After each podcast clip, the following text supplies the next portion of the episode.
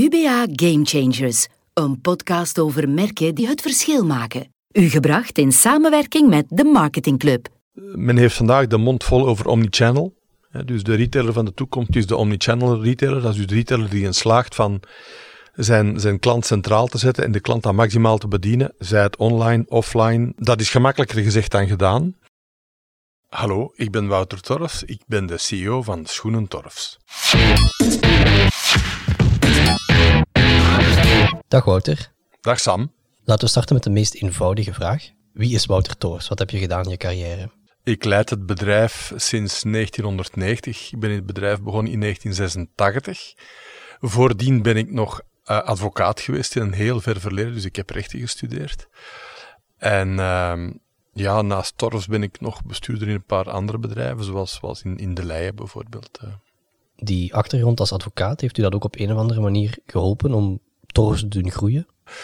Ik denk dat um, de opleiding rechten en nadien stage aan de balie een heel brede opleiding is, die je leert met een brede kijk naar uitdagingen te kijken, die je natuurlijk wel wat voorbereid op, op het lezen van een contract, maar, maar, maar maak je geen illusies, 30 jaar later laat je het dan beter over aan echte specialisten in plaats van te vertrouwen op je recht een diploma van 1980 of zoiets. Uh, dus echt een goede opleiding was dat niet. Uh, ik, heb, ik heb de job geleerd, aldoende op het veld, door gewoon ook heel veel in de winkels te komen en te werken.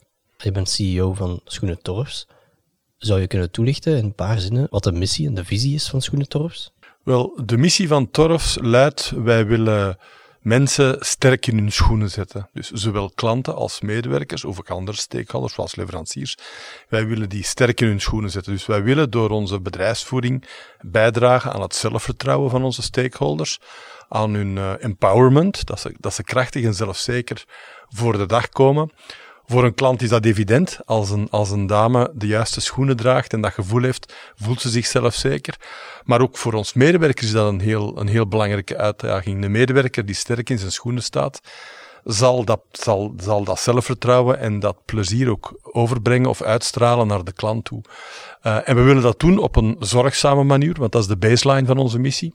Die luidt 360 graden zorg leidt naar 360 graden winst. Dus wij willen een zorgzaam bedrijf zijn. Ik denk dat het de essentie is van duurzaam ondernemen. Zorgzaam naar klanten, naar medewerkers, maar ook naar de samenleving en ook naar de aandeelhouder natuurlijk. De podcastreeks heet The Game Changers. Je hebt ja gezegd op de vraag: wil je meedoen aan de reeks? Waarom zou je jezelf een game changer durven noemen? Ja, dat is natuurlijk een, een grote ambitie en op het, op het gevaar af om, om, om pocherig over te komen. Ik denk, ja, waar, waar ik heb geprobeerd om uh, het game te change, dat is op het, op het punt uh, door, door heel consequent in te zetten op, op medewerkers, op het geloof in de, in de kracht van, van goede medewerkers. En dat hebben wij gedaan door te investeren in Great Place to Work. En zoals je weet, Sam, zijn we, zijn we tien keer verkozen tot beste werkgever. Wel, door dat te doen, denk ik dat we bewezen hebben dat door heel consequent en, en permanent in te zetten op bedrijfscultuur en op de juiste mensen, dat dat de meest solide basis is voor duurzame expansie. Misschien niet om morgen meer te verkopen, maar wel om er op lange termijn bij te horen. Dus inzetten op cultuur, maar dan echt uh, niet als een loze belofte, maar door er echt diep op door te gaan. Want wij zijn een merkenschoenverdeler, dus de schoenen die je bij ons kan kopen, dat zijn goede schoenen, dat is kwaliteit, maar die zijn niet uniek. Die kan je ook elders kopen. Maar de service die we aan onze klant beloven, daar willen we wel het verschil in maken. En vanuit dat geloof dat, dat we in service het verschil willen maken, uh, ja, moet je natuurlijk inzetten op medewerkers die met hart en ziel komen werken. Want iemand die met zin komt werken, ja, dat zal, dat zal zich ook vertalen of dat zal zich ook overzetten op de klant. Dus dat is, wat we, dat is hoe we het verschil willen maken. Wanneer is bij jou het besef of, of de gedachte gegroeid, oké, ik ga sterk inzetten op mijn medewerkers? Ja, leuke vraag. Um, het heeft altijd in het DNA van het familiebedrijf gezeten. Mijn grootouders zijn, zijn met één schoenwinkel in Lier begonnen in de jaren 20, 30. Uh, ja, ik ben niet zo oud natuurlijk, maar ik herinner me nog wel als klein kind uh, dat daar, dat is een kleine, kleine anekdote, dat daar zaterdagmiddag de winkeldochters heette dat toen, mee aan tafel aanschoven en, en stoofvlees met frietjes aten. Dus die, dat DNA van, van goed willen zijn voor, voor, voor personeel, voor medewerkers, dat zat in het DNA van het bedrijf in. Wij hebben dat next level gebracht. We zijn dat gaan professionaliseren. We voelden de sterkte daarvan en we zijn dat gaan uitspelen. En het was, denk ik, onze HR-manager, Els van Keimeulen, het is ere wie ere toekomst, toekomt, die zegde, uh, dat moet toch um, rond 2005, 2006 geweest zijn. Die zegde van, kijk, Wouter, waarom, waarom doen we eens niet mee met de wedstrijd beste werkgever? Ik denk dat we hoog gaan scoren. En ik dacht, ja, Els, Eerste vraag, wat kost dat? Daaraan deelnemen. Nu, dat was, dat was, niet, dat was helemaal niet duur. En dus in, in, in ruil kreeg je ook wel een, een kwalitatieve survey van Vlerik, Management School, over de kwaliteit van, van, van de bedrijfscultuur. Uh, en dat was voor ons toen wel een trigger om daaraan deel te nemen. En ik denk, Sam, dat we de eerste keer tweede of derde waren. Dat was zo'n verrassing en dat gaf zo'n golf van positieve energie aan het bedrijf en aan de medewerkers, dat we vandaag besloten hebben, we gaan aan deze wedstrijd nog deelnemen. En in 2007 of 2008, ik wil het kwijt zijn, zijn we dan voor de eerste keer eh, de eerste plaats uh, gewonnen voor bedrijven tot 500 medewerkers. En dat gaf toen ook weer zo'n golf van, van, van trots en energie aan de medewerkers, die, die, die deze award beschouwen als hun award. En je zou kunnen zeggen, beste werkgever, dat is de prijs van de werkgever. Maar wij spreken intern veel meer van Great Place to Work dan van beste werkgever. Iets waar dat we trots op kunnen zijn, wat dat we koesteren. En dat is toch wel dan, dan dat heeft een boost gegeven aan de bedrijfscultuur. En van dan af zijn we, zijn we dat blijven doen. Een heel goede service is uiteraard iets waarvoor dat mensen naar de winkel komen. En je kan dat ook claimen. Maar hoe zorg je ervoor dat het ook effectief zo is, dat je steeds opnieuw de medewerkers vindt die die propositie kunnen waarmaken? Ja, dat is natuurlijk de grote zoektocht vandaag en dat is, dat is de, wat men de war for talent noemt. Hè. Maar vertrekkend vanuit het, dat sterke imago dat Torfs heeft, dat gericht is op klantvriendelijkheid, die missie die is heel duidelijk. Ja, dat geeft ons natuurlijk een, een, een vlag aan de horizon in functie waarvan wij mensen aannemen. Ah, heel, alles vertrekt eigenlijk getting the right people on the bus. Ja, om de juiste mensen op je bus te krijgen moet je natuurlijk al goed weten in welke richting je bus rijdt. Ja, onze richting is customer centricity, die extreme klantvriendelijkheid. Dus in functie daarvan gaan we ook mensen aanwerven. Um, en, en dat, dat maakt al het verschil. Het, het, gaat er niet om van zomaar handen te hebben, de box moving, die, die in de winkel de dozen over de, over de toonbank schuiven. Nee, het gaat over mensen die echt die, die, die, die een extra mile willen gaan. iemand start bij jullie, hè? je hebt goed gerecruiteerd, is iemand die er goesting in heeft, die er zin in heeft, die, die die service wil bieden. Maar die moet dat natuurlijk ook jarenlang blijven doen. Hoe kan je ervoor zorgen dat die dat nooit vergeet hoe belangrijk die service is en, en dat die steeds opnieuw die uitstekende service kan blijven bieden. Ja, dat is natuurlijk de grote uitdaging. Die investering die doen we, allez, daarvan zie je de, de concrete uh, materialisatie in, in Great Place to Work. Het feit dat je tien keer verkozen bent tot beste werkgever, dat betekent dat je iets doet met je medewerkers wat ze toch wil waarderen. Dus komt erop aan van medewerkers voortdurend te blijven prikkelen, uh, opleiden, stimuleren hun talenten ontwikkelen, dat ze er toch altijd zin in blijven hebben om die een extra mile voor het merk te gaan. Ik heb er een boek over geschreven, Werken met hart en ziel. Dat gaat 300 bladzijden over, dat thema, van iedereen vraagt dat, hoe doe je dat, uh, beste werkgever worden, wat zijn daar de tips en de tricks van? Ja, er is niet enig, niet, niet eenzaligmakende tip natuurlijk. Het is zoals de vraag stellen, was het geheim van een goede relatie? als het zo simpel was, dan waren er natuurlijk alleen maar goede relaties. Idem met, met, met, klantvriendelijkheid. Het is dus eigenlijk een kwestie van voortdurende focus en aandacht op dat thema. De juiste mensen op je bus hebben en die mensen dan voortdurend aanmoedigen, prikkelen, ondersteunen. Um, leiderschap is een heel belangrijke factor daarin. Um, ik, ik, zeg altijd, het is een beetje provocatief, maar je moet je mensen graag zien. Als je als, als, baas je medewerkers niet graag ziet, moet je echt de vraag stellen van wat is er verkeerd en, en ook dat, dat die kwaliteit van leiderschap, die veel meer gericht is op aanmoedigen, ondersteunen, belonen dan op, dan op controleren en, en, en, en bestraffen. Ik denk dat dat een heel belangrijke factor is. Wat is volgens jou nu op dit moment de grootste marketinguitdaging waar dat Schoenentorfs voor staat? Ja, ik denk dat de grootste marketinguitdaging, dat misschien niet, niet communicatieuitdaging, maar marketing in de zin van hoe ga ik de markt benaderen, van Torfs, en niet alleen van Torfs, erin bestaat, dat is uh, met alle onzekerheid die er op ons afkomt, ehm, wat is de juiste balance tussen on- en offline? Uh, we hebben natuurlijk gemerkt dat de, dat de webshop een boost heeft gekend. Geen omzet maal 3 maal 4, maar toch, toch 30, 40, 50 procent meer. Uh, wat we vandaag merken is dat, er, dat, dat omzetresultaten absoluut achterblijven in high streets en in uh, shoppingcentra. De Meer of, of uh, Weinigem shoppingcentra, daar, daar leiden wij en ik denk ook de collega's omzetverlies. Ja, ik moet er geen tekening bij maken dat dan de rekening op het einde van het jaar niet meer klopt met de huren die je daar betaalt. Dus dat juist te dimensioneren, welke winkels uh, gaan er nog wel rendabel zijn en welke winkels niet. En wat gaat er dan met die shoppingcentra en met die high street gebeuren? Gaan daar huurprijzen aanpassen? Ik denk dat eigenaars daar ook moeten over nadenken. Dat heeft natuurlijk te maken met de waarde van het vastgoed. Daar staan we nu echt wel voor. En ik denk de, de retailer die dat juist aanvoelt en daar de juiste keuzes in maakt, dat, dat die wellicht als... Uh, de winnaar is, een, is op dit moment een veel te groot woord om te gebruiken, maar wel als, als survivor uitkomt. Online neemt nu enorm toe. Gaat die extreme customer service, die klantvriendelijkheid, ook doorgetrokken worden naar online? Of gaat dat vooral usability zijn? Ja, dat is een heel leuke vraag en dat is een grote uitdaging. Het is evident dat je online de vriendelijke glimlach van de juffrouw die je bediend heeft niet ziet. Of de, de hartelijke goeiemorgen of de eye over, over, over de krullenbol van, van je dochtertje. Ja, dat, dat, dat kan allemaal online niet. Maar we geloven toch dat die look en feel van offline, van wat er in de winkels gebeurt, dat we dat op een of andere manier ook online kunnen vertalen. Denk maar aan de manier waarop dat je een verpakking maakt. Stop je er een cadeautje bij, doe je er een handgeschreven kaartje bij met zorg ingepakt door Marleen voor, voor jou. Uh, dat zijn van die kleine dingen waar, dat we, waar we echt wel veel reactie op krijgen. Dus, dus de manier waarop dat je verzendt, ik denk ook de manier of de mate waarin dat je erin slaagt om online duurzamer te maken. Ik denk dat daar voor lokale online spelers een kans ligt. De grote jongens zijn met alle respect met, met duurzaamheid online niet echt bezig. De getuigen waarvan de massa witte uh, camionettes die, die, die onze, onze wegen onveilig maken.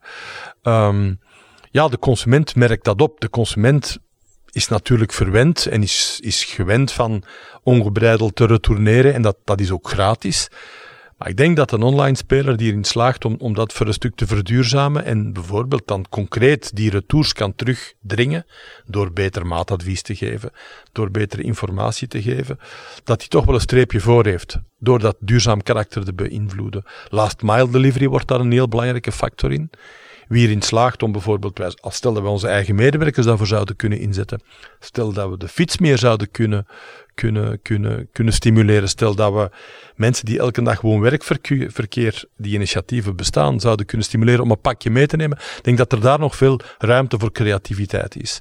En dan last but not least, ja, online, er is altijd een customer care, er is telefonische service, er is e-mail service. Ik denk de kwaliteit waarmee dat je dat waarneemt en opvolgt, dat je daar ook het verschil mee kunt maken. Ja, dus naarmate dat alles nu naar online verschuift, ga je kijken wat zijn daar de touchpoints en hoe kan ik mijn medewerkers daar dan inzetten. Ja, en, hoe zal ik dan ervoor zorgen dat die touchpoints maximaal de kwaliteit van je customer centricity van de winkels evenaart?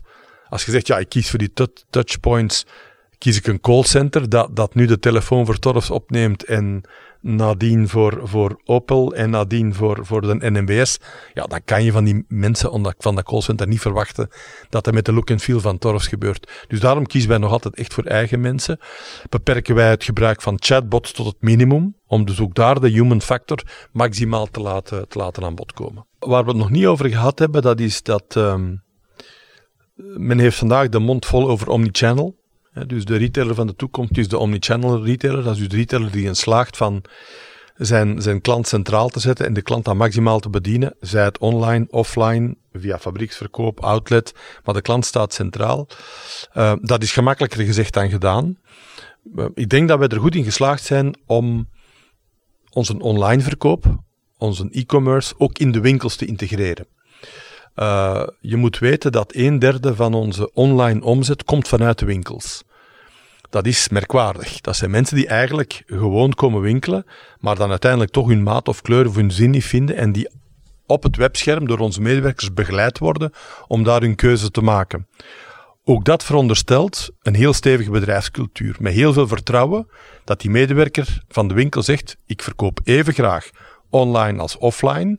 En ik heb niet het gevoel dat als ik online iets verkoop, dat ik dan de poten van onder mijn eigen stoel zaag. Want je zou kunnen zeggen, ja, hoe succesvoller die online wordt, hoe meer druk er komt op de winkels. En vandaar dat medewerkers misschien angstig of wantrouwig er tegenover zouden kunnen zijn. Wij hebben die boodschap gegeven van kijk, uh, er zijn grote online concurrenten. We kunnen er maar beter voor zorgen dat een stukje van die koek in de kassa van Torres terechtkomt. Ja, dan niet, niet letterlijk, maar, maar wel de centen. En dus moeten we aan één zeel trekken en moeten we de, de, de webshop niet beschouwen als de grote concurrent van de winkel, maar als de grote broer. Want de webshop heeft meer aanbod, er is een groot online-only aanbod, waar de winkels ook op beroep op kunnen doen. Dus daardoor vergroot hun voorraad en hun kans om te verkopen. Maar ook dat, om mensen daarin mee te krijgen, dat veronderstelt heel veel training, opleiding, coaching, maar vooral vertrouwen in het management. En het geloof dat, dat, dat, ja, dat medewerkers hebben dat dat de juiste richting om te gaan is. Dus ook op dat vlak, in die omni, en daar wil ik toe komen, in die, om omnichannel echt te, te, te laten slagen, is het belang van een bedrijfscultuur waarin dat medewerkers daarin echt geloven superbelangrijk. En hoe zorg je dan dat ze daar vertrouwen in hebben? Want het is inderdaad op een gegeven moment dat je als, als werknemer denkt, oei, ik ben hier tegen mijn eigen job aan het werken. Ja, dus door in eerste instantie 100% transparant te zijn over wat is die e-commerce? Wat betekent dat in het globale aanbod? Wat betekent op vlak van gaan er winkels gesloten worden? Dus van daar heel transparant over. Dus dat, dat niks geheim wordt. Uh, van, van, waarbij, want als je daar niet over communiceert en je bent daar niet open over, dan gaan medewerkers natuurlijk die webshop als de vijand beginnen beschouwen. Dus vanaf meet af aan zijn we daar heel open over geweest. Ten tweede, we zijn intensief gaan inzetten op digitale ambassadeurs. Dat zijn dus mensen in de winkels, meestal jongere mensen die vertrouwd zijn met digitale, die eigenlijk een, beetje, een beetje de ambassadeur worden van de webshop in de winkel. Oudere collega's die minder vertrouwd zijn met online, hebben zo'n collega die een wegwijs maakt en soms twee, drie of vier keren uitleggen wat er, hoe, hoe iets werkt. Dat is ook belangrijk. En derde, en last but not least, dat is natuurlijk schoenen die online in de winkel verkocht worden, rekenen we bij de omzet van de winkel. Dus die omzet telt mee voor de omzetbonus hè, en voor de doelstelling van de winkel. Want van de medewerker verwachten dat ze online verkopen, maar dan zien ze, ze zien dan die omzet verdwijnen naar de webshop. Ja, dat, dat, dat is niet geloofwaardig op lange termijn. En op dat vlak, op dat vlak prijs ik me gelukkig dat wij in een geïntegreerd model werken, waarbij de torfwinkels eigen winkels zijn. Want als je dan met franchise-nemers werkt, ja, de franchise-nemer stelt zich natuurlijk wel de vraag van, als ik online iets verkoop, heb ik daar geen, geen, geen omzetcommissie op, dus ga ik dat niet doen. Dus moet daar een oplossing voor gevonden worden. Dat is bij ons niet het geval. Ja, dan vraag ik me af, hoe gaan die franchise-nemers dat dan... Maar ik denk dat die, dat die, dat die uh, organisaties moeten zoeken naar een model waarbij, waarbij dat er een, een, een margesplit is, hè, waarbij dat de franchisegever of het, het hoofdkantoor toch zegt, uh, dat weet ik van de standaard boekhandel bijvoorbeeld, waar, waarbij men toch zegt, bijvoorbeeld daar zegt men, meen ik me te herinneren, als je een boek online bestelt, maar je haalt het af in een winkel, dan komt de omzet aan de winkel toe. Kijk, dat is een manier om ermee om te gaan. Je kunt ook zeggen van een bepaald percentage, een commissie, geef ik aan de franchise-nemer. Dus daar zijn wel oplossingen voor. Maar je moet er wel mee om, omgaan als je wilt vermijden dat er belangentegenstelling komt. Ja, dat is dan extra uitdaging inderdaad, want online het gaat niet enkel om kan ik opboksen tegen um, zaken zoals Zalando, maar ook vooral willen mijn medewerkers daarbij helpen, willen mijn partners daarbij helpen. Wouter, ik ga naar mijn afsluitende vragen. De eerste daarvan is, welk merk uit jouw sector is volgens jou echt goed bezig op vlak van marketing? Ja, er zijn, ik vind dat, dat, dat, we, dat, we veel, uh, dat we veel Belgische merken hebben waar we trots op mogen zijn. ik denk nu toch spontaan aan Colruyt, vanuit uh, de eenvoud en de duidelijkheid van de boodschap, die al jaren heel con consequent is van uh, de goedkoopste te zijn in, in, in, in merkproducten. Ik vind dat een boodschap die getuigt van een, van een onvoorstelbare eenvoud, maar die ook consequent wordt, wordt afgedwongen en wordt nageleefd. Waardoor dat je toch een bepaalde, bepaald imago, een bepaalde naam krijgt bij de klanten die, die, die, ja, die, die zijn vruchten afdraagt. De, de, de soberheid, zeg maar, ja, straalt, straalt in alles af, hè, van, van de winkels tot de communicatie. Je zal geen fancy tv-reclame zien. Uh, ook de mensen in de, in, in de radiospots, dat is allemaal heel down to earth, heel gewoon.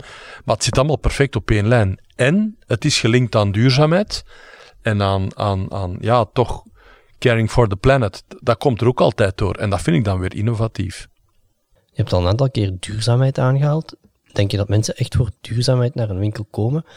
Ik stel de vraag omdat Bart Klaas van IBC had mij gezegd, duurzaamheid is belangrijk voor de mens, maar wanneer de mens consument wordt, dan valt dat belang van duurzaamheid eigenlijk een stukje weg. Ik ken die quote van Bart. Uh, dat is, hij maakt een verschil, een onderscheid tussen de, de klant en de, en de burger, de politiek correcte burger. De politiek correcte burger is natuurlijk tegen kinderarbeid en uiteraard en tegen uitbuiting, maar staat dan dapper aan te schuiven bij heel goedkope winkel, waarvan de, de naam MP begint, en koopt daar dan een t-shirt voor 2 of voor 3 euro. Jij heeft gelijk, hè.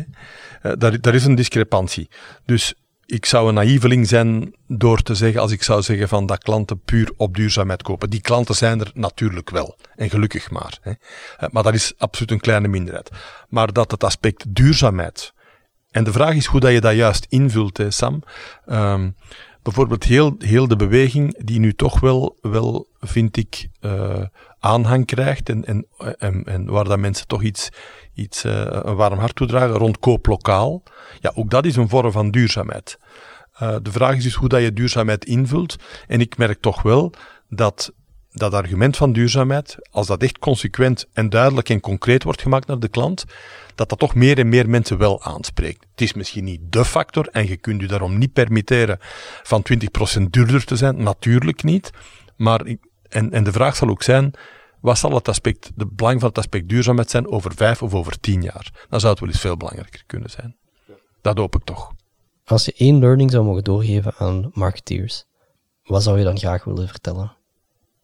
Wel, als ik één, één spontaan advies, wat bij mij nu top of mind uh, zit, wil doorgeven aan, aan jonge marketeers, of, of minder jonge marketeers, dat is van, um, kom van achter uw bureau en ga op uw winkelvloer staan of op uw bedrijfsvloer, daar op de touchpoint met de klant. Wees daar aanwezig en voel aan de lijve wat die klant vraagt, verlangt, wilt, verafschuwt, verafgoot, weigert, omhelst. Uh, dat kan je niet leren of lezen uit, uit Excel-tabellen, geloof ik. Uh, ik denk dat het heel belangrijk is van de contact te houden met je eigen winkelvloer, maar uiteraard ook met de winkelvloer van de buurman of, of de high street of de, de online high street. Hè. Dus geef ogen en oren de kost en blijf in contact komen met de consument, direct contact. Als dat zo top of mind zit, is er dan iets wat je zelf hebt meegemaakt, dat je zegt van ja, dit moeten we veranderen, want ik heb dat gezien? Met deze vraag verras je mij. Of, of er iets zo top of mind was dat we dat direct moesten veranderen. Ja, kleine zaken natuurlijk wel. Als, als, als je ziet dat uh, een concurrent met, met, de solde begonnen is en we lopen nog twee dagen achter, ja, dat ga je vaak ook te laat opmerken. Hè? Dat, je, dat je dan direct uh, zaken aan, aanpast. Dat, dat lijkt me zo'n evident voorbeeld te zijn. Nooit iets aangepast in uw winkel of uw winkelconcept, omdat je merkt, oké, de klant vraagt hier echt om? Ah ja, wat, wat ik nu bijvoorbeeld aan denk, dat is ik heb jaren, en, maar dat is, dat is intern bij ons een, een, stukje een strijd gevoerd. Er is een tijd uh, mode geweest dat, dat we voor in, de kinderverkoop en voor kinderen uh, ja, schermen voorzagen. Dus, dus ja, spelletjes op een scherm of een touchscreen of, of uh, dus waarbij dat kindjes nog eens een keer voor de scherm zaten. Natuurlijk, zeven of tien jaar geleden was dat sympathiek en was dat nieuw. Vandaag zitten alle kindjes heel een tijd voor. Dus, of veel kindjes heel veel tijd voor een scherm. Dus wij hebben in ons nieuw winkelconcept nu, nu, nu een jaar of twee, drie uh, geleden gekozen uh, dat kinderen terug mogen spelen in de winkel. Dus er zijn geen schermen meer te zien. Het is terug een, een speelboom, een klimboom met, uh, met, met, met, een hut in en waar, dat je, waar dat je echt kan spelen. En dat is eigenlijk gekomen na een brainstorm met kinderen zelf, die, die, die eigenlijk dat stuk winkeldesign hebben vormgegeven en die, behoef, die behoefte hebben geuit van, ja, we zouden gewoon graag terug spelen in een boom en een kamp maken in plaats van achter een scherm te zitten. Het is heel leuk om in dit geval te horen dat het niet de ouders zijn die zeggen van, ja, mijn kind zit al de hele dag achter het scherm, maar dat in dit geval de kinderen... Ja, dat was, dat was dus... We hadden gedacht van, ja, die gaan weer een scherm willen, of... of uh, nee, helemaal niet. Dus ze mochten dromen en dat was niet anders dan kampen maken in bomen en buiten en in het bos. En we hebben dat proberen te materialiseren. En dat is, dat is, dat is zalig. Je krijgt kinderen dan niet meer weg. Dat was mijn laatste vraag. Het enige wat dat ik uh, nog kan doen is u bedanken voor de tijd die je hebt vrijgemaakt. Merci, Wouter, om tot hier te komen. Dat is heel graag gedaan, Sam. Het waren leuke vragen.